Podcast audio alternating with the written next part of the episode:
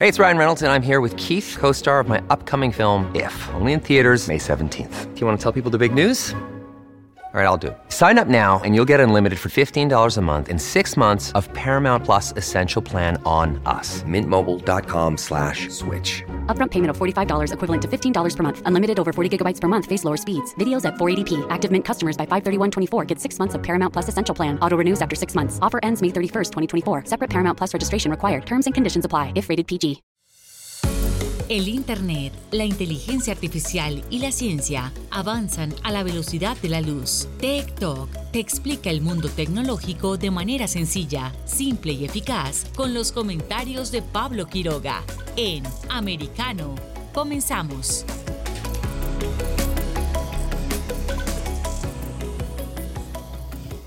¿Qué tal?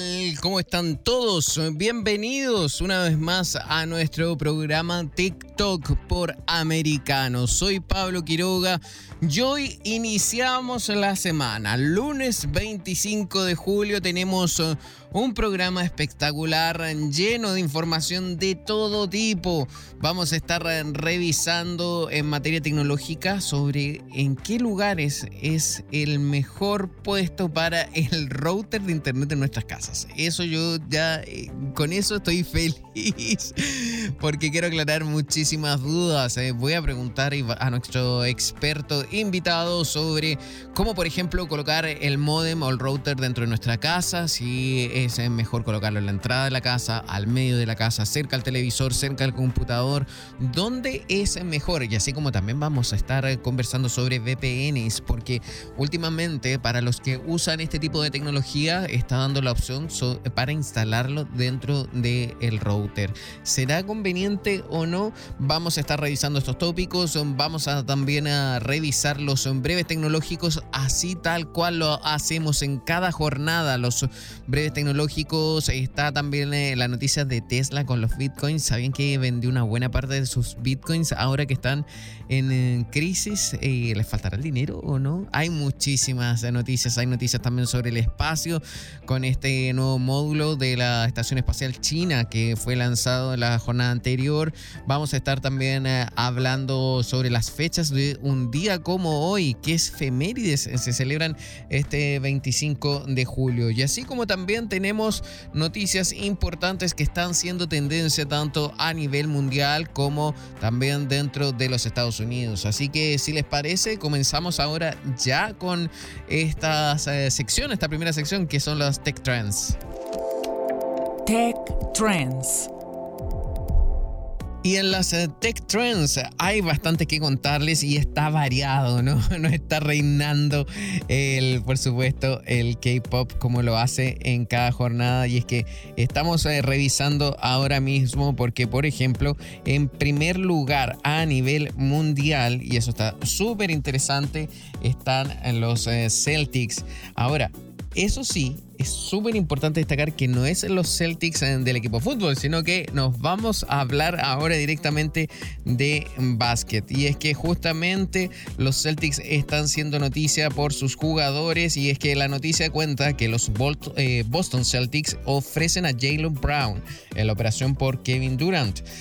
Ojo que podríamos estar ante uno de los bombazos de este verano en el hemisferio norte para todos los fanáticos del básquetbol de Estados Unidos, según fuentes cercanas del medio de Athletic. Los Boston Celtics habrían ofrecido a Jalen Brown como principal moneda de cambio para el traspaso de Kevin Durant. La franquicia de Massachusetts no quiere perder la oportunidad de hacerse con uno de los mejores jugadores de la actual NBA y además de Brown habrían puesto encima de la mesa al base Derek White y una futura primera ronda del draft. Sin embargo, dicha oferta ya habría sido rechazada por las oficinas de los Nets, quienes además de Brown y White reclamarían en la operación a Marcus Smart, quien fuera coronado como el mejor jugador defensivo de la temporada pasada 2022. Así que los Celtics, eh, Celtics están siendo tendencia a nivel mundial y dentro de Estados Unidos, por supuesto encabezando este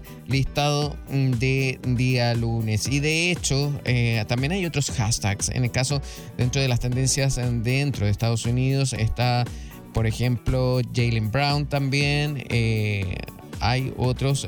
Durán también está obviamente vinculado a esto con 29 mil tweets ahora en esta mañana y está siendo noticia fuertemente. Así que mucha atención a todos los fanáticos del el básquet de la NBA con todos estos eh, traspasos de eh, verano. Y ojo que también hay sorpresas en los eh, Phoenix Suns, Miami Heat y Toronto Raptors que aparecieron con los máximos candidatos también para sumar a Kevin Durant en vía traspaso. Así que hay muchas noticias en torno al básquet de la NBA durante esta jornada. Nosotros seguimos revisando este ranking a nivel mundial porque el segundo lugar se lo lleva David Warner, tercer lugar eh, está escrito en coreano, me imagino que es por el K-Pop, también está, eh, como yo dije, Jalen Brown, hay otro escrito en coreano. En el séptimo lugar hay una noticia que dice News Zero. Este News Zero se lo llevan en dos noticias.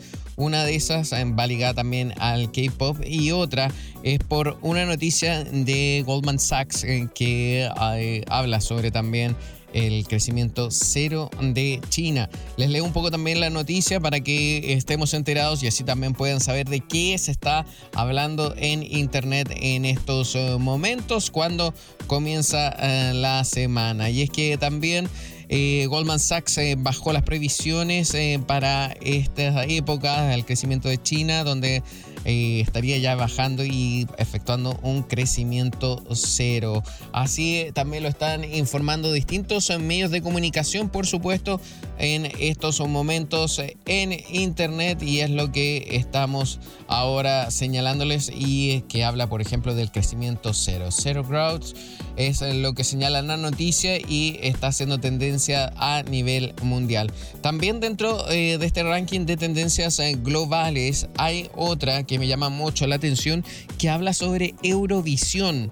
Quizás eh, muchos eh, de los que mm, están en Estados Unidos no conocen qué es lo que es Eurovisión, pero sí también tengo entendido que en Latinoamérica se conoce, que es uno de los festivales eh, musicales más grandes de Europa, en el cual compiten distintos países. Y resulta que el país ganador es el anfitrión de la próxima versión del evento. Este año el país ganador fue Ucrania, pero por la situación y la guerra que se está viviendo en ese territorio en estos momentos, la noticia cuenta que Reino Unido va a ser eh, la nueva sede y va a reemplazar a Ucrania y siendo la sede de Eurovisión 2023 luego de más de 20 años. Los organizadores del Festival de Eurovisión confirmaron que Ucrania no podrá ser sede de la próxima edición debido a la guerra. Reino Unido será nuevamente anfitrión del certamen tras 24 años.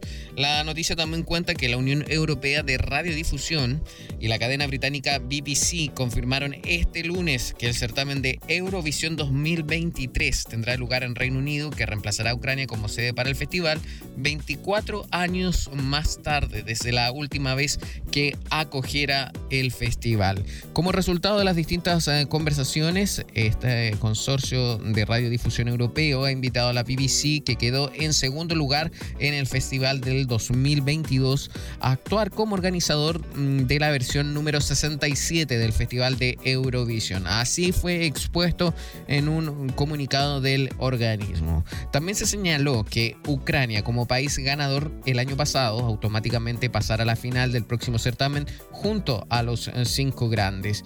Indicó en relación con los estados que más contribuyen económicamente al festival, que son Francia, Alemania, Italia, España y Reino Unido. La decisión, explica la entidad, fue tomada tras explorar la idea de que Ucrania puede acoger el festival, en, no puede eh, acoger el festival en plena invasión rusa al territorio. Eh, esto ya quedó descartado debido a la imposibilidad de garantizar la seguridad de los asistentes. Como resultado, la BBC ha sido invitada a actuar como huésped del festival. Esto también se, eh, se, recoge en el documento. Así que mucha atención con el principal festival de música europeo, que es Eurovisión, y donde se va a realizar, que ahora la nueva sede ha sido escogida Reino Unido. Eh, es entretenido ver ese festival eh, cada vez que puedo lo chequeo. Otro de los hashtags que están siendo tendencia a nivel mundial es Guayaquil. Ustedes se preguntarán qué pasa con Guayaquil. Guayaquil es una de las ciudades eh, más populares, más conocidas y grandes de Ecuador. Y hoy en esta jornada 25 de julio celebra sus 487 años de fundación. La fundación de la ciudad se celebra el 25 de cada año y por supuesto hay mucha historia, porque esto fue un eh, trabajo de Sebastián de Benalcázar y se situó la primera fundación a orillas del río Babahoyo y fue destruida por los Huancavilas. La segunda se debe a Francisco eh, Saerf en 1536 y la tercera fundación la efectuó Francisco de Orellana. Así que aquí tenemos muchísima historia en torno a Guayaquil. Muchos saludos a todas las personas que nos están escuchando desde Ecuador y que hoy una de sus ciudades está de aniversario. 487 años para la Fundación de Guayaquil. Seguimos revisando este ranking de tendencias mundiales y es que también hay más eh, hashtags. Está lleno. Por ejemplo, hay un hashtag que tiene 431 mil tweets y es Seokjin este nombre nos lleva a recordar al K-pop y justamente una serie que se emite en Corea del Sur y todos los fanáticos están comentándola en estos instantes. También eh, otro hashtag que ya reúne 85 mil tweets es Time After Time. Y dentro de Estados Unidos vamos a revisar ahora mismo, estoy dando un refresh, está el Monday Motivation, también eh, aparece Monday Thoughts, también está Triple H, también están los Nets. Y bueno, Triple H aquí nos lleva a la lucha libre, Nets y Durant, y también nos lleva al básquet de la NBA. Em, el Good Monday también está. O también hay, hay bastantes cosas de, de. Está muy interesante.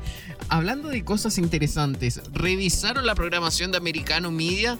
Hoy por la mañana, los programas que, se emiten durante la mañana en nuestra, eh, en nuestra cadena se emitieron vía video desde un concurrido lugar de Miami. Qué lindo y qué interesante se vio y así es como estamos creciendo en americano.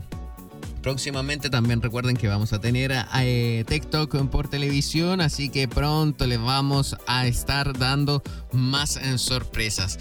Por ahora nosotros eh, seguimos avanzando en nuestro programa. Recuerden descargar nuestra aplicación Americano Media. Ustedes las pueden encontrar en nuestras plataformas tanto de Apple como también Android. Así que bueno, ya está la invitación. Recuerden seguir escuchándonos a través de Getter una de mis redes sociales preferidas y por supuesto todas las otras una vez que se coloca nuestro programa como podcast. Nosotros seguimos avanzando, hacemos una pausa y a la vuelta volvemos ya con nuestra entrevista del día. Soy Pablo Quiroga y esto es TikTok, aquí por Americano. En breve regresamos con más tecnología, internet, inteligencia artificial y lo último en ciencia en la voz de Pablo Quiroga en Tech Talk por Americano Busque su copa, siéntese cómodo y discuta los eventos más destacados de la semana en el único programa que analiza en tono relajado los temas más serios del momento. El Antídoto Rojo Extra, cada sábado, 9 pm este, 8 Centro, 6 Pacífico por Americano. Iberoamérica hoy. Un análisis de los acontecimientos políticos y sociales y su impacto en nuestra región Entrevistas con los protagonistas de los temas relevantes, puntos de vista distintos, para que saques tus propias conclusiones. De lunes a viernes en vivo, 12 pm este, 11 centro, 9 pacífico por Americano. Ideas, argumentos, posturas y visiones, sin desperdicios. Escucha, concuerda o difiere con los postulados de José Aristimuño y Jimmy Nieves, quienes debaten con vehemencia de lunes a viernes a las 9 pm este, 8 centro, 6 pacífico por Americano. Donde están los hechos, somos Americano. Noticias e información del acontecer de nuestra región con sabor caribeño. Acompaña a Diulca Pérez e infórmate de lunes a viernes en vivo 9 a.m. Este, 8 Centro, 6 Pacífico por Americano. La Hora de la Verdad está disponible para ti cuando quieras. Accede a toda nuestra programación a través de nuestra aplicación móvil americano. Descárgala desde Apple Store o Google Play y mantente informado con nosotros.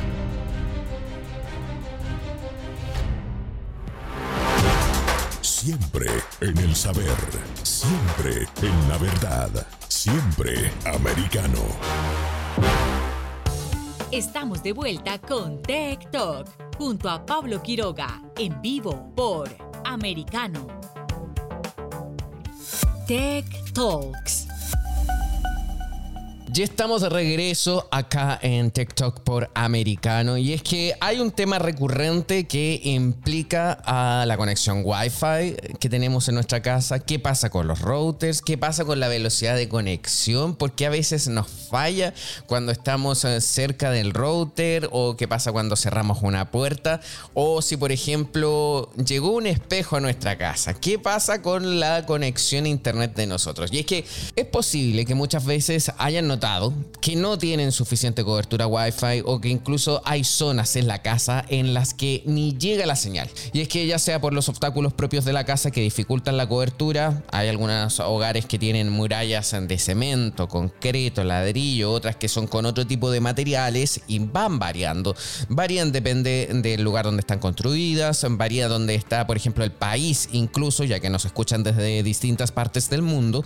Y el punto también es las dimensiones que tenga el hogar. O sea, hay casas grandes, casas pequeñas, casas de un piso, casas de dos pisos o de tres pisos. También hay departamentos. En fin, hay distintas variables que muchas veces ni siquiera nos damos cuenta. Solamente nos gusta recibir una buena señal de conexión y que esté garantizada. O sea, que no estemos conversando o viendo una película y se nos vaya a cortar el internet porque eso es terrible hoy en día y por suerte ya en muchas partes del mundo y eso ya no ocurre pero sin embargo, en otras sí. También hay que tener cuenta y hay que ser súper claros. ¿ah? No basta con colocarlo en cualquier parte en la que haya toma, una toma de corriente. Por ejemplo, en la pared, aquí hay un enchufe. Ok, voy a colocar acá el, el modem, voy a colocar acá el, el, router, lo que sea. O sea, hay que saber un poquito, tener un mínimo de conocimiento. Por ejemplo, mis papás ya son mayores, no entienden de tanto ese tema y cuando hay algún problema con el internet me llaman a mí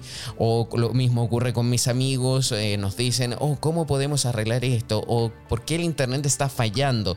Hay distintas situaciones que vamos a conversar y con nuestro siguiente invitado vamos a repasar las claves para acertar siempre en la colocación del router. Por ejemplo, ¿cuál es la distancia que debe tener respecto a las habitaciones de la casa? La colocación de las antenas, si es que ese router tiene antenas, o los obstáculos y otros factores más que hay que tener en cuenta. Y ojo, que va a servir tanto si ya tienen un router al que reubicar como así tienen que comprar uno nuevo o no saben dónde ponerlo. Así que le damos la bienvenida a Claudio Torres, Regional Manager Cono Sur de, de que está junto a nosotros. Hola Claudio, ¿qué tal? Bienvenido nuevamente. Hola Pablo, muchas gracias por la invitación de nuevo. Sí, gracias a ti. Por favor, mira, tú eres un experto en este tema y siempre nos ayudas, nos enseñas, nos explicas. ¿Cuál es el mejor lugar para colocar el router en la casa? Eh, ese es como, no es una broma, pero es verdad, en realidad es donde te funcione mejor. Eh, es difícil, es, es, difícil decir tú debes colocarlo en este lugar porque, porque como tú ya estabas describiendo antes, eh, la comunicación no solo depende del espacio físico de un plano en donde yo diga, ah, mira, este es el plano de mi casa, la mejor ubicación es donde, eh, en este sitio. Aunque, aunque tienes que considerar lo siguiente, cuando nosotros diseñamos eh, soluciones para empresas, lo primero, primero que hacemos es tomar el, el plano de la empresa. tomamos el plano de la empresa porque sabemos que el distinto diseño, las bifurcaciones que pueden existir, las puertas, como tú describiste, incluso los vidrios que pueden haber dentro de un local eh, hacen la diferencia. Entonces uno usualmente empieza como a pintar con distintos tipos de materiales ese mapa y tenemos algunos programas y aplicaciones que nos permiten dar una muy buena aproximación de qué es lo que va a suceder en una solución para empresas. Sin embargo, eh, uno siempre asume un tipo de construcción. A lo mejor las, las habitaciones son un poco más altas, eh, sabemos dónde están los escritorios, pero en una casa eh, hay de todo. hay, hay muchísimos muebles, o estos se mueven, hay personas que pueden afectar. ¿Por qué? Porque esto no es magia, esto no se transmite a nivel de totalmente transparente sin ninguna cosa, sino que son señales electromagnéticas y, y lo que uno sabe usualmente, tal vez por la experiencia, cuando uno está hablando en celular, cuando va a entrar a un ascensor, lo primero que dice un elevador, lo primero que dice es, oye, estoy entrando a un elevador, estoy entrando a un túnel, porque uno sabe que en esas situaciones la conexión es muy probable que se corte, ¿no? Mm, Pero ¿por qué, ¿por qué uno sabe que se corta en un ascensor cuando es un, un, dispositivo más bien pequeño, eh, no muy de paredes no demasiado gruesas, comparado con un edificio, por ejemplo, que tiene paredes de concreto y tal. Básicamente por el tipo de material, básicamente por el tipo de material con que está construido. Por ejemplo, eh, las ondas electromagnéticas se reflejan en los metales. Hay una parte que se absorbe, pero usualmente se refleja o se absorbe la señal. O sea, es difícil que una señal electromagnética atraviese algo de metal. Como los elevadores, los ascensores normalmente o usualmente son construidos de metal, es muy difícil que atraviesen esa estructura y por lo tanto la señal decae muchísimo o incluso se corta.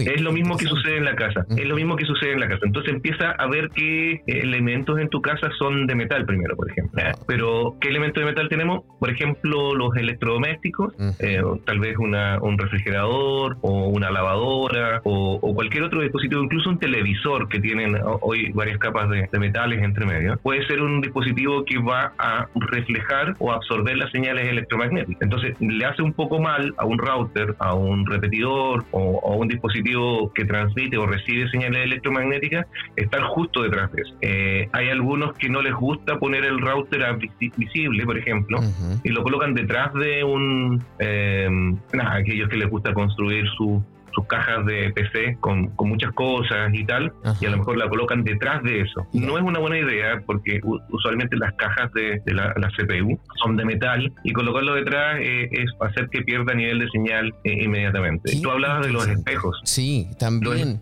Los, espejos, los espejos están construidos por algunas, no sé en detalle, pero sí lo que sé es que tiene eh, una aplicación de plata, creo que es yoduro de plata, y un vidrio. Entonces sobre el vidrio se vierte plata y después se vierte algo que la sella, alguna pintura que, la adhiere. Entonces, en realidad, el espejo es una placa de metal, porque uno se refleja en eso y sirve para reflejar súper bien las señales eh, electromagnéticas. Entonces, si tú estás detrás del espejo, así como Alicia, no es nada. Y si estás al frente, ves mucho más. ¿Por qué? Porque la señal que usualmente te debería enviar el, el, router eh, directamente te llega, pero además te llega la señal que rebota en el espejo. Que, claro, el espejo rebota tanto señal electromagnética que incluso refleja la luz. Entonces te llegan como casi dos señales al mismo tiempo. Así que es súper bueno como un reflector. De hecho, en, soluciones electromagnéticas a ese tipo de dispositivos se le llaman reflectores. Cuando yo era pequeño y, todavía habían antenas de estas en, las casas y no, estaba lleno de televisión por cable en todas partes o internet, uno le colocaba una tapa de olla a su antena para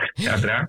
Es que sí, he visto también eh, abren estas latas de refrescos azucarados y colocan ahí al lado de, del mismo router estas latas. Eso ya no sirve, ya no importa, ¿no? No, pero en, a ver, en teoría sirve y sirve mucho más ahora con las nuevas tecnologías, eh, porque no es fácil identificar dos señales, porque dice, no, está reflejada, pero esas señales llegan con una fracción de segundo de separación y eso es súper complicado de manejar por los dispositivos. Mm, los dispositivos tradicionales eh, identifican la segunda señal como una señal eh, espuria, como ruido. Se le conoce realmente como ruido electromagnético. Entonces es difícil identificar y por lo tanto lo que hace es cortar la señal. Y la manera más simple que usaban las primeras soluciones era subir su umbral de, identificación. Entonces corto no solo la señal eh, que viene reflejada, sino parte de la señal que viene directamente. Entonces le hace muy mal la señal reflejada. Hoy en día, después de, no es tan reciente, pero ha ido mejorando, hay una tecnología que se llama MIMO, que se llama Múltiple Input, Múltiple Output. Y de hecho ahora la más reciente se llama MUMIMO, que, que básicamente lo que estoy haciendo es que soy capaz de reconocer todas estas señales que vienen por rebote y, e identificarlas como la señal original y sumarlas de alguna manera. E, eso es la, la, gran ventaja. En lugar de ser un problema como eran las soluciones anteriores, en realidad es un beneficio y sirve mucho en lo que nosotros llamamos no espacio abierto. Cuando uno define la, la distancia eh, posible de comunicación de una solución inalámbrica, eh, dice en espacio abierto. ¿Qué se refiere? Que no hay ninguna interferencia, que no hay ni una persona caminando, no hay un mueble, no hay una pared. Entonces uno mide eh, cuánto es lo que llega si es que no hubiese ningún obstáculo. En la vida real eso no sucede, hay cientos de obstáculos, entonces ahí se producen rebotes. Y los rebotes, como te decía antes, eran un problema y ahora es algo positivo. Estas nuevas técnicas hacen, eh, ah, es que la señal rebotó en el espejo. Y esto hace posible que, que cuando tú tienes un cambio tecnológico, un router que no se veía en otra habitación, hoy se ve. Las tecnologías pueden ser muy similares, las velocidades son muy similares, que es lo primero que uno ve, ah, que tiene cierta velocidad y todo. Eh, las frecuencias pueden ser eh, similares, pero cuando tú empiezas a aplicar distintas tecnologías, como esta que te, yo te llamo, uh, se llama uh, Mumimo, esta tecnología te permite llegar un poco más lejos por esta habilidad. Mumimo, así se llama, así la buscamos. Sí, sí, sí. Esa tecnología viene en lo que hoy se conoce como Wi-Fi 6. Ahora, hay otras tecnologías que te ayudan a llegar más lejos. Eh, por ejemplo, em, un, un elemento importante hoy en día es cómo cubrir todos los espacios que nosotros tenemos dentro de la casa. Ah, hay lugares que simplemente yo no puedo llegar porque mi casa es muy grande, o porque en el país donde yo vivo hay muchos terremotos y por lo tanto las construcciones tienen mucho eh, concreto o encerraduras dentro y es muy difícil llegar. Entonces, eh, tú hablabas, por ejemplo, de repetidores. Uno puede llegar a colocar repetidores que lo que hacen es tomar la señal, eh, de alguna manera limpiarla y repetir. Ahí también es importante saber dónde ubicar este dispositivo. Usualmente me ha tocado ver que las personas tratan de llegar lo más lejos posible, donde aún llegan señal, y allí colocar el repetidor. Mi consejo es no llegar a ese extremo. Mi consejo es llegar a un momento en donde yo todavía tenga un buen nivel de señal. Porque estos son, se llaman de distintas maneras dependiendo de quién lo dice, sea un repetidor, un extensor, un, eh, qué sé yo. Lo que sucede es que yo soy capaz de tomar una señal y volverla a enviar. Si yo estoy en el extremo, yo estoy recibiendo una señal que muy probablemente es de baja calidad, porque estoy en el extremo de, de, de mi eh, conexión. En cambio, si estoy en lugar donde todavía tengo buena señal, pero estoy lejos del router, puedo reconstruir esa señal eh, de mejor calidad. Entonces la recomendación no es, no es ir al extremo extremo de la conexión, sino ir a un lugar donde todavía tengo buena conexión. Y eh, uno usualmente lo ve, o sea, dónde está más despejado, dónde eh, yo puedo tomar la señal y repetirla y, y, no voy a colocarla ni detrás de algo, como ya les dije, detrás de un refrigerador, detrás de un televisor o de un espejo, por ejemplo. Qué útil, qué buen comentario. O sea, jamás un router detrás de un televisor, jamás detrás de un espejo. Qué interesante. a mí, a mí, mira, te pido un favor, vamos a hacer algo. Vamos, quédate junto a nosotros porque me encanta este tema, está muy entretenida la conversación, pero necesitamos hacer una pausa bien breve. Sigue junto a nosotros, vamos, volvemos con más TikTok aquí por Americano. En breve regresamos con más tecnología, internet, inteligencia artificial y lo último en ciencia en la voz de Pablo Quiroga en Tech Talk por Americano. Una mirada global de la influencia de Medio Oriente en el mundo occidental, junto a Hannah Beris, cada sábado en Israel hoy, 2 p.m. Este, 1 Centro, 12 Pacífico, por Americano. Los avances científicos y tecnológicos relevantes, Internet, redes sociales y el mundo de los videojuegos en Tech Talk con Pablo Quiroga. Conéctate de lunes a viernes, 2 p.m. Este, 1 Centro, 11 Pacífico, en vivo por Americano.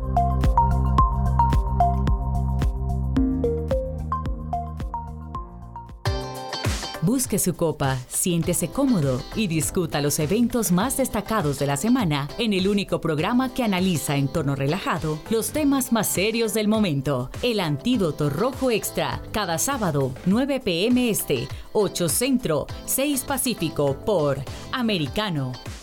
Isabel Cuervo y su equipo indagan y rastrean los hechos para ofrecer una mirada profunda a las noticias, sus causas y consecuencias. Periodismo de investigación. Cada sábado, 7 p.m. Este, 6 Centro, 4 Pacífico, por Americano. los hechos relevantes que ocurren en Estados Unidos, analizados con la característica frontalidad de Dania Alexandrino y sus invitados. Perspectiva USA. Conéctate de lunes a viernes, 8 pm este, 7 centro, 5 pacífico. En vivo por Americano. Infórmate con Lucía Navarro de los temas importantes del día que impactan tu vida. Conoce el contexto de los hechos con el análisis de especialistas. Únete a Actualidad Noticiosa de lunes a viernes a partir de las 10 pm este 9 Centro 7 Pacífico por Americano. Vive en la verdad. Somos americano. El análisis de la actualidad política de los países del sur de Latinoamérica y sus consecuencias en el continente, junto a Marcelo López Macía, de lunes a viernes, 10 a.m. Este, 9 Centro, 7 Pacífico, por Americano. Donde están los hechos, somos Americano. Estamos de vuelta con Tech Talk, junto a Pablo Quiroga, en vivo por Americano. Tech Talks.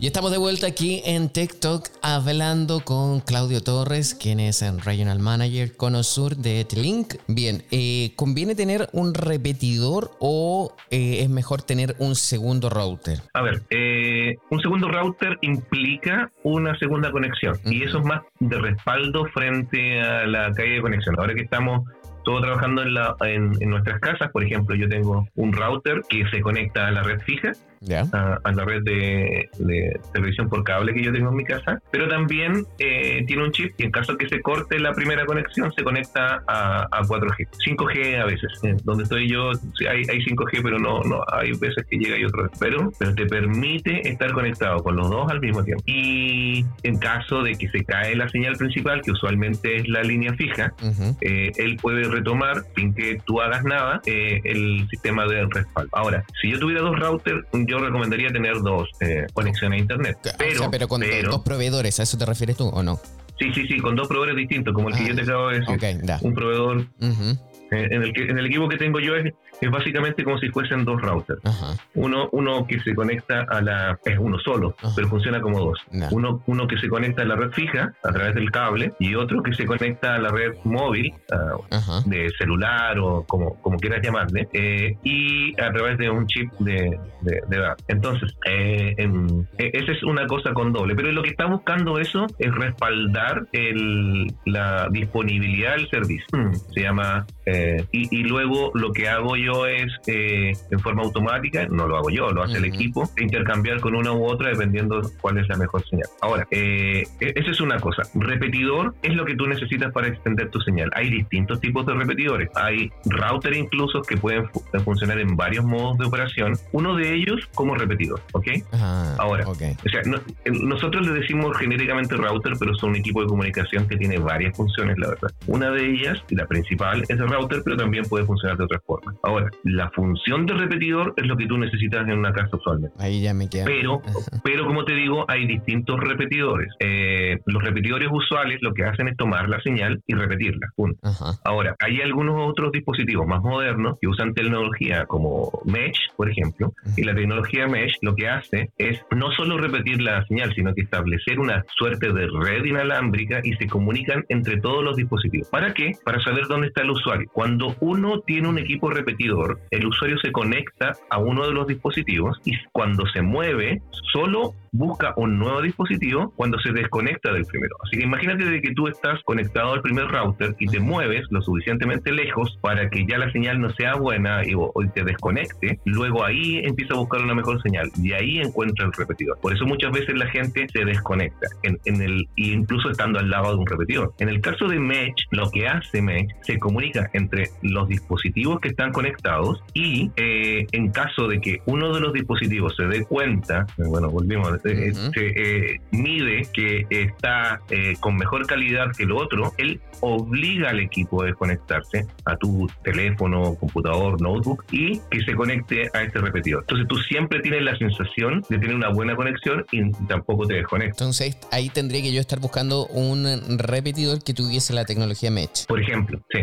que estas nuevas tecnologías que lo que hacen que no solo repiten la señal, sino que se comunican entre ellos. Funcionan como un, una sola red. El otro funciona como un repetidor. Esto funciona como un sistema de eh, inalámbrico de conexión para tu casa. Me encanta este tema de que, estoy tratando de ejemplificarlo con mi casa, con la casa de mis padres, con la casa de mi hermana, con, de todo el mundo, hasta la de los amigos, porque incluso una vez, imagínate que vi un router en un baño. Entonces dije, pero aquí va a afectar el tema de la humedad, va a afectar el tema de los espejos y también porque tienen baldosas los baños, entonces eh, es muy complicado eso, eso no debiese ser. A ver, yo no lo pondría en el baño.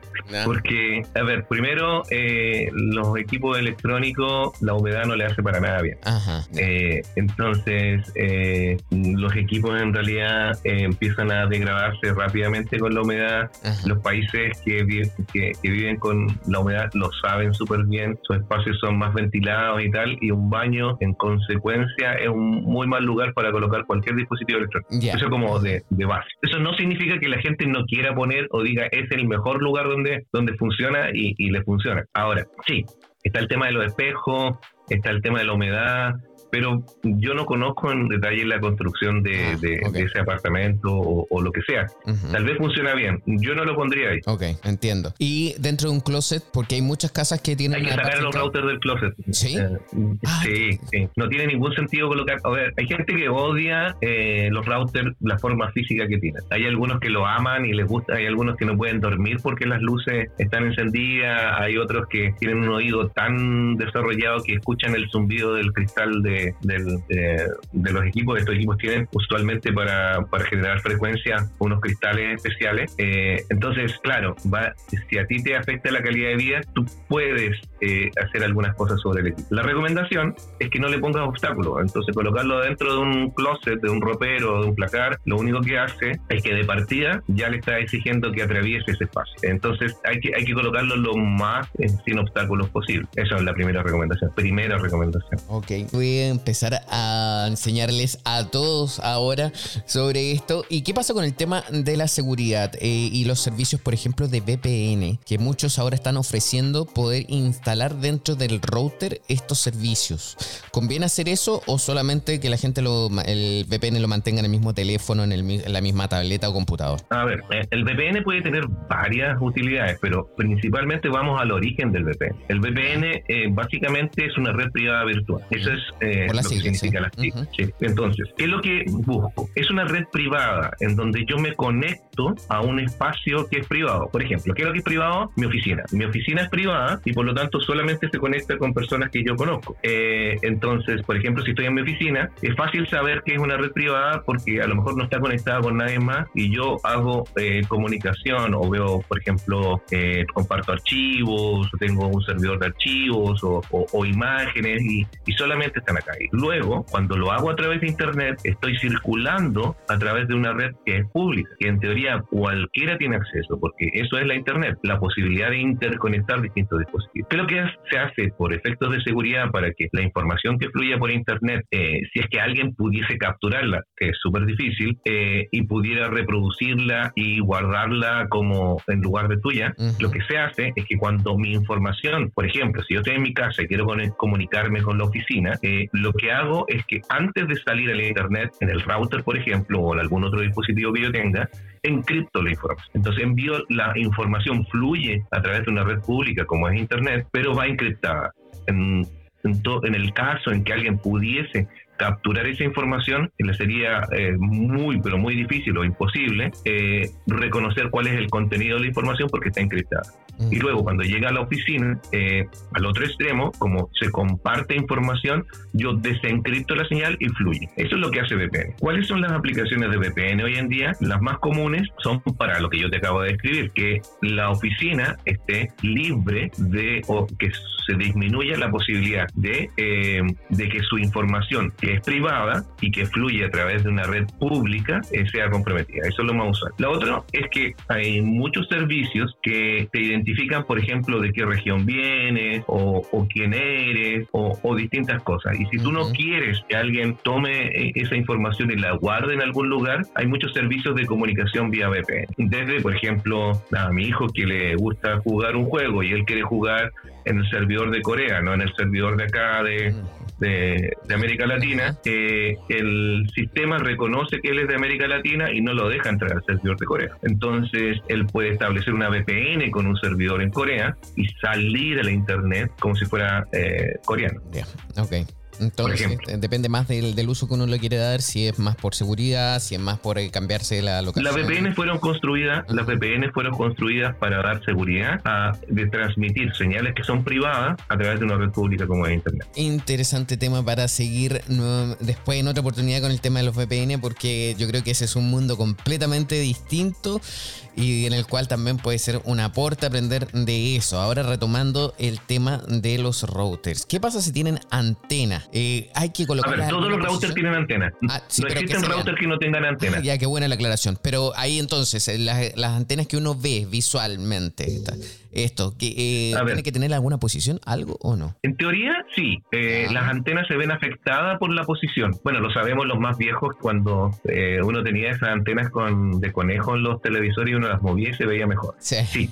Ahora, la recomendación es no moverlas, porque, porque en realidad las antenas, si tú las mueves, tienes un, una comunicación de cierta manera. A ver, las antenas están hechas para transmitir en un sentido. Si tú las mueves, mueves el sentido donde estás transmitiendo y por lo tanto recibes mucho mejor hacia donde estás apuntando y un poco menos en donde no estás apuntando. Ahora, saber dónde una antena está apuntando también es un poco difícil. Eh, no es que la punta de la antena es donde esté apuntando, usualmente es todo lo contrario. Cuando la, la antena está en, eh, totalmente perpendicular al piso, en 90 grados, ella está apuntando a, hacia mm, en el plano del, del, del piso.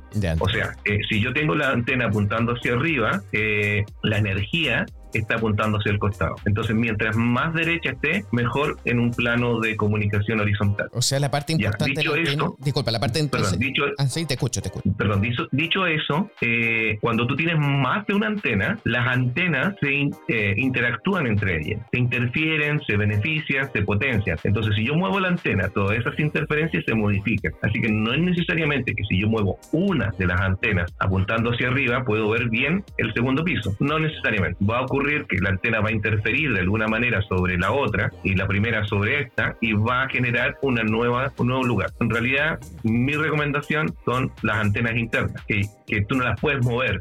Eh, las tecnologías actuales tienen tecnologías eh, digitales en donde es un poco más complejo de explicar y tiene que ver con una cuestión de cómo funcionan las señales electromagnéticas y, y las ondas, pero tú puedes eléctricamente mover una antena. ¿Qué significa esto de eléctricamente mover una antena? No es que tengan un motor y que la haga girar, no, lo que hago es que modifico el momento en donde le llega la señal a la antena sobre otra antena. Entonces empiezo a, jugar con esa diferencia en el momento en donde transmito, estamos hablando de fracciones de fracciones de segundo, entonces hago que la señal se mueva, ¿ok?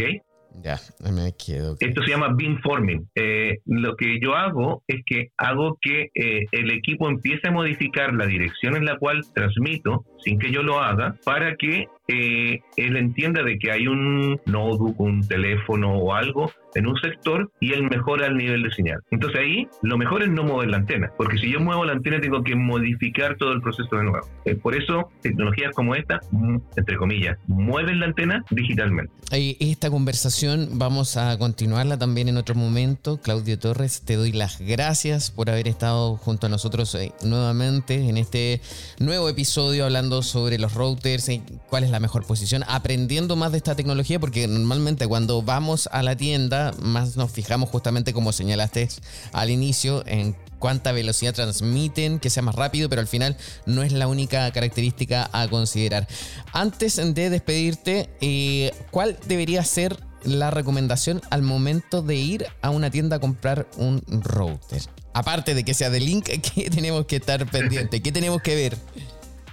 Mira, mi, mi principal recomendación es que tengan tecnología Wi-Fi 6.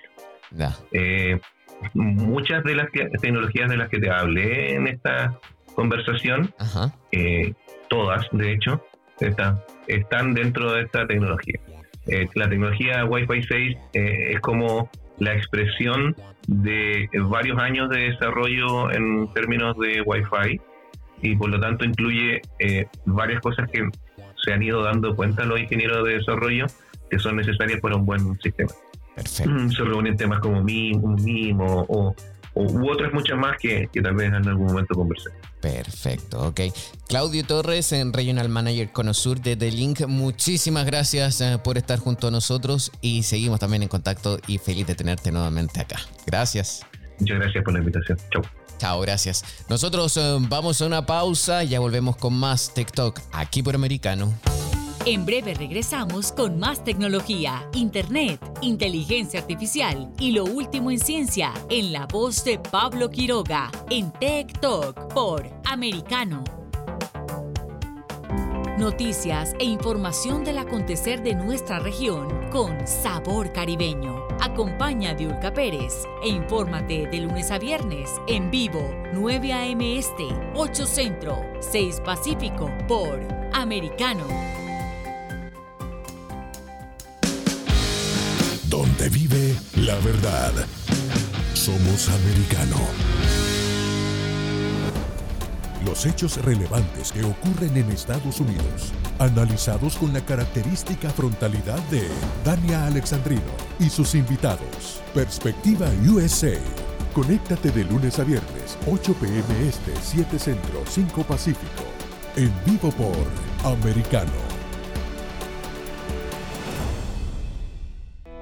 Perspectiva USA está disponible para ti cuando quieras. Accede a toda nuestra programación a través de nuestra aplicación móvil americano. Descárgala desde Apple Store o Google Play y mantente informado con nosotros.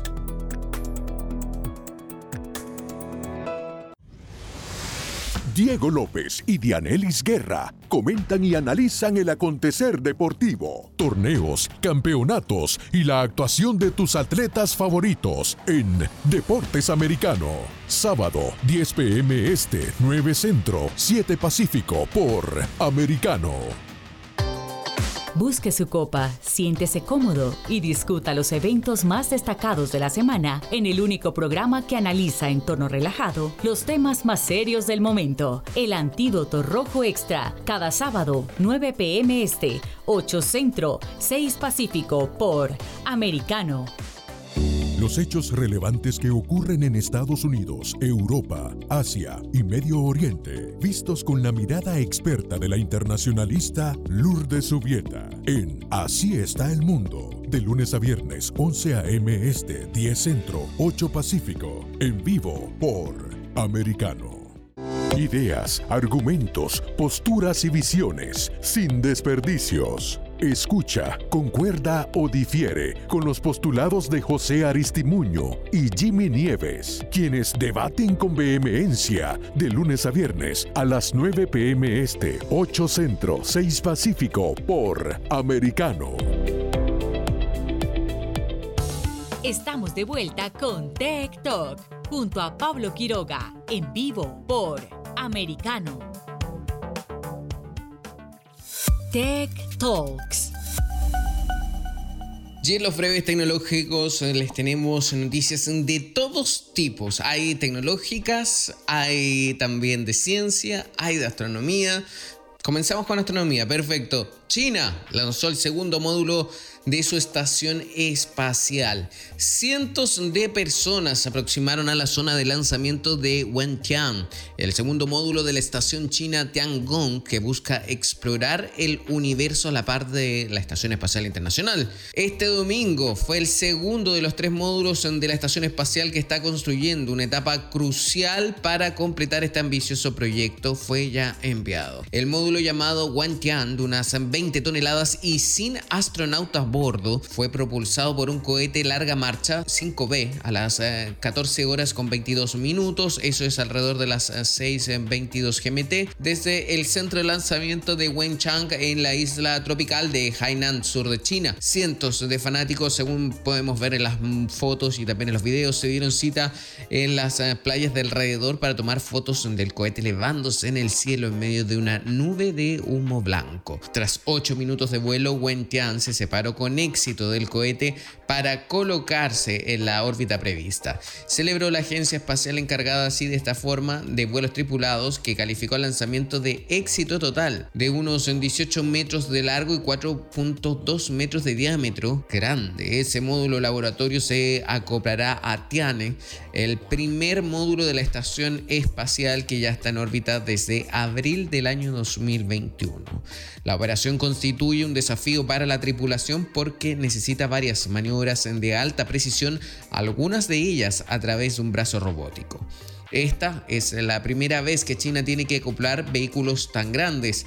Es una operación delicada, así lo explicó el astrónomo Jonathan McDowell del Centro de Astrofísica de Harvard Smithsonian en Estados Unidos provisto de tres espacios para dormir, baños y una cocina. El nuevo módulo cuenta también con sectores para experiencias científicas. Wentian servirá además de plataforma para controlar la estación espacial en caso de problemas técnicos. Bautizada como Tiangong, eh, Palacio Celeste, pero también conocida por sus siglas CSS por Chinese Space Station en inglés, la estación espacial debería estar plenamente operativa para finales de año.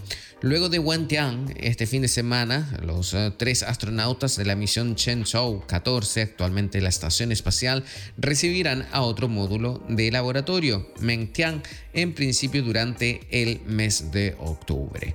La estación tendrá entonces su forma final en T, será similar en talla a la estación espacial ruso-soviética Mir. Su expectativa de vida sería de al menos en 10 años, aunque podría ser un poco más si de no mediar ningún problema, obviamente. La CSS habrá terminado de ser construida en solo un año y medio, al ritmo más rápido de la historia para una estación espacial modular, subrayó Chen Lan, analista del portal gotaikonauts.com, especializado en el programa espacial chino. En comparación, las construcciones de Mir y la Estación Espacial Internacional duraron 10 y 12 años respectivamente.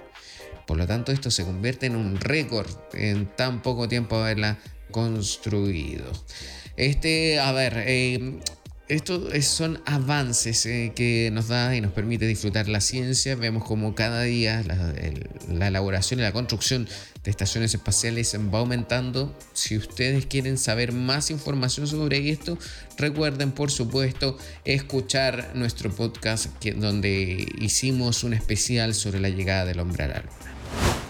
El fútbol y la tecnología siempre avanzan de la mano en la búsqueda de profundizar la experiencia del espectador. En Europa se presentó una cámara corporal impulsada por inteligencia artificial de Mindfly y tuvo su primera prueba durante el amistoso de, pretemporada entre el Milan y el Con que se llevó el cuadro italiano por 2-1. La misma brindó a los fanáticos una perspectiva de visualización única que tuvo fuerte repercusión en las redes sociales. La novedosa propuesta tiene el objetivo de eliminar la distancia entre el hincha y todo lo que sucede dentro del campo de juego a través de un ligero chaleco denominado como eh, AI Bodycam captura la vista del jugador sin generarle ningún tipo de peso extra o incomodidad a la hora de disputar el encuentro. El confundador del proyecto confirmó que el partido del sábado en el Rhein Energy Stadium de la ciudad de Colonia fue el primer paso hacia una nueva innovación en el deporte. El uso de Mindfly, señaló en el fútbol, lleva la emoción del campo a los aficionados. Nuestros chalecos ligeros de IA están diseñados para mantener el rendimiento del jugador y sentirse como si estuvieran usando un chaleco con GPS. Y los atletas se olvidan de que los están usando después de unos minutos, explicó así uno de los mentores del proyecto. En abril, Netflix, esto ya lo hemos ido informando, comunicó sus resultados del primer trimestre del año y aseguraron que esperaban perder hasta 2 millones de suscriptores adicionales en el segundo trimestre. Con esto la compañía perdió eh, a ver, casi un millón de suscriptores, 970 mil durante el periodo de tres meses que finalizó el 30 de junio. Este ha sido un año difícil para Netflix, ya que sus acciones han perdido más del 65% de su valor desde principios de enero. Los números han comenzado a volver a su favor con acciones que actualmente con acciones que actualmente cotizan a 204.55 dólares, pero aún hay mucho terreno para recuperar para volver a acercarse a esa valoración de 600 cada una. Durante el tercer trimestre Netflix espera agregar alrededor de un millón de suscriptores, pero esto no está ni cerca de los 4.4 eh, millones de suscripciones en el mismo trimestre del año anterior, pero cualquier crecimiento es mejor que más pérdidas. Por supuesto, en otras noticias relacionadas, Netflix afirma que su suscripción con publicidad se lanzará en algún momento a principios del 2023 como una alternativa de menor costo a los planes existentes sin anuncios. Y como se había anunciado anteriormente, Netflix se asoció con Microsoft y ojo con este tipo de alianzas que siempre eh, hay que ser cuidadosos y estudiosos. Y es que, como les mencionábamos, también se eh, asoció con con Microsoft, con este gigante de eh, la computación y la tecnología para potenciar la experiencia publicitaria. Es posible que se lance inicialmente en tan solo un puñado de mercados. Netflix también ha proporcionado una actualización sobre el uso compartido de contraseñas y señaló que se encuentra en las primeras etapas de monetización de los más de 100 millones de hogares que disfrutan del servicio sin pagar directamente por él. Ahora mismo se están realizando pruebas en América Latina para ayudar a identificar una solución de pago compartido fácil de usar que se puede implementar en el 2023. Interesante lo de Netflix, también vi la publicidad que sacó Amazon Prime sobre que la, contraseña siempre se comparte con los amigos. Estuvo muy chistoso, chequenlo en la cuenta de Twitter de Amazon Prime Latam. En breve regresamos con más tecnología, internet, inteligencia artificial y lo último en ciencia en la voz de Pablo Quiroga en Tech Talk por Americano. Somos Americano.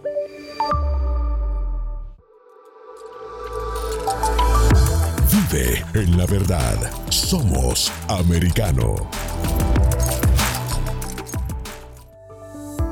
Iberoamérica Hoy está disponible para ti cuando quieras. Accede a toda nuestra programación a través de nuestra aplicación móvil americano. Descárgala desde Apple Store o Google Play y mantente informado con nosotros.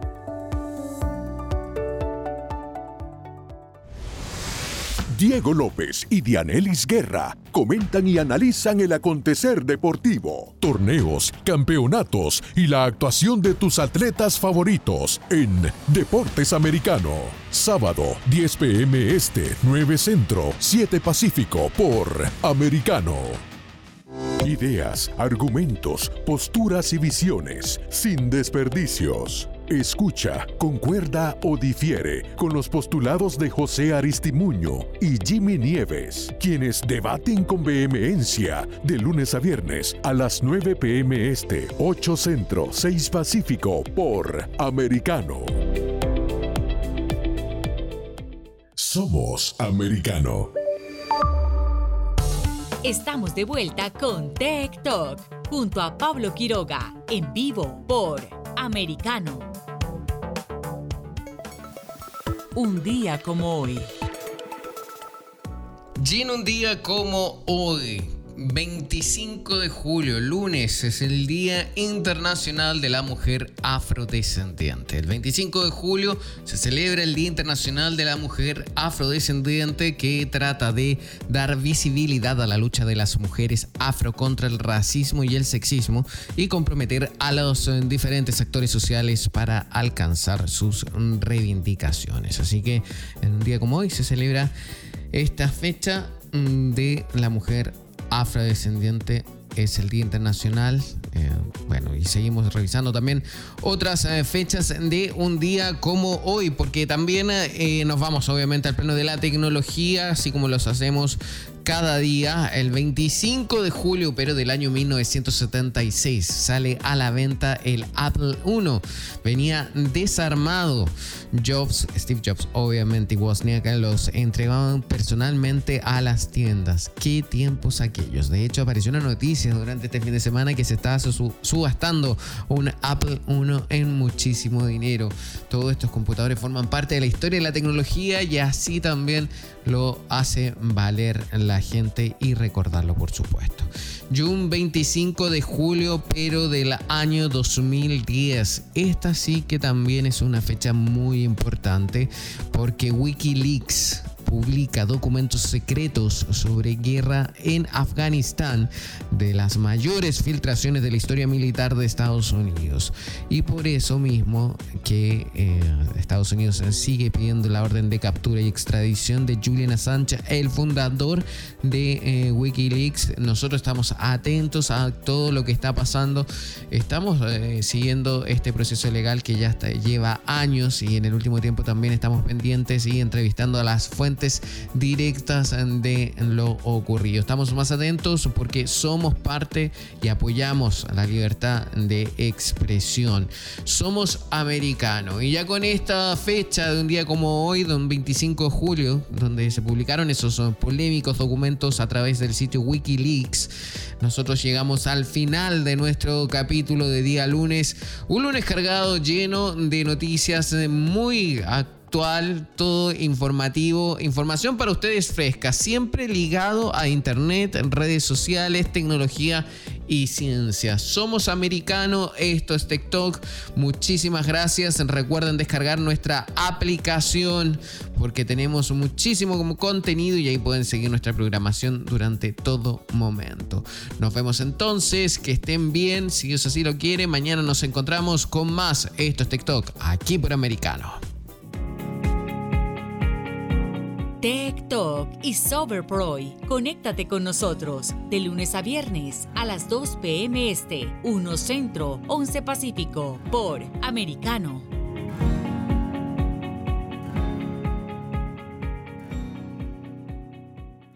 This podcast is a part of the C Suite Radio Network. For more top business podcasts, visit c-suiteradio.com.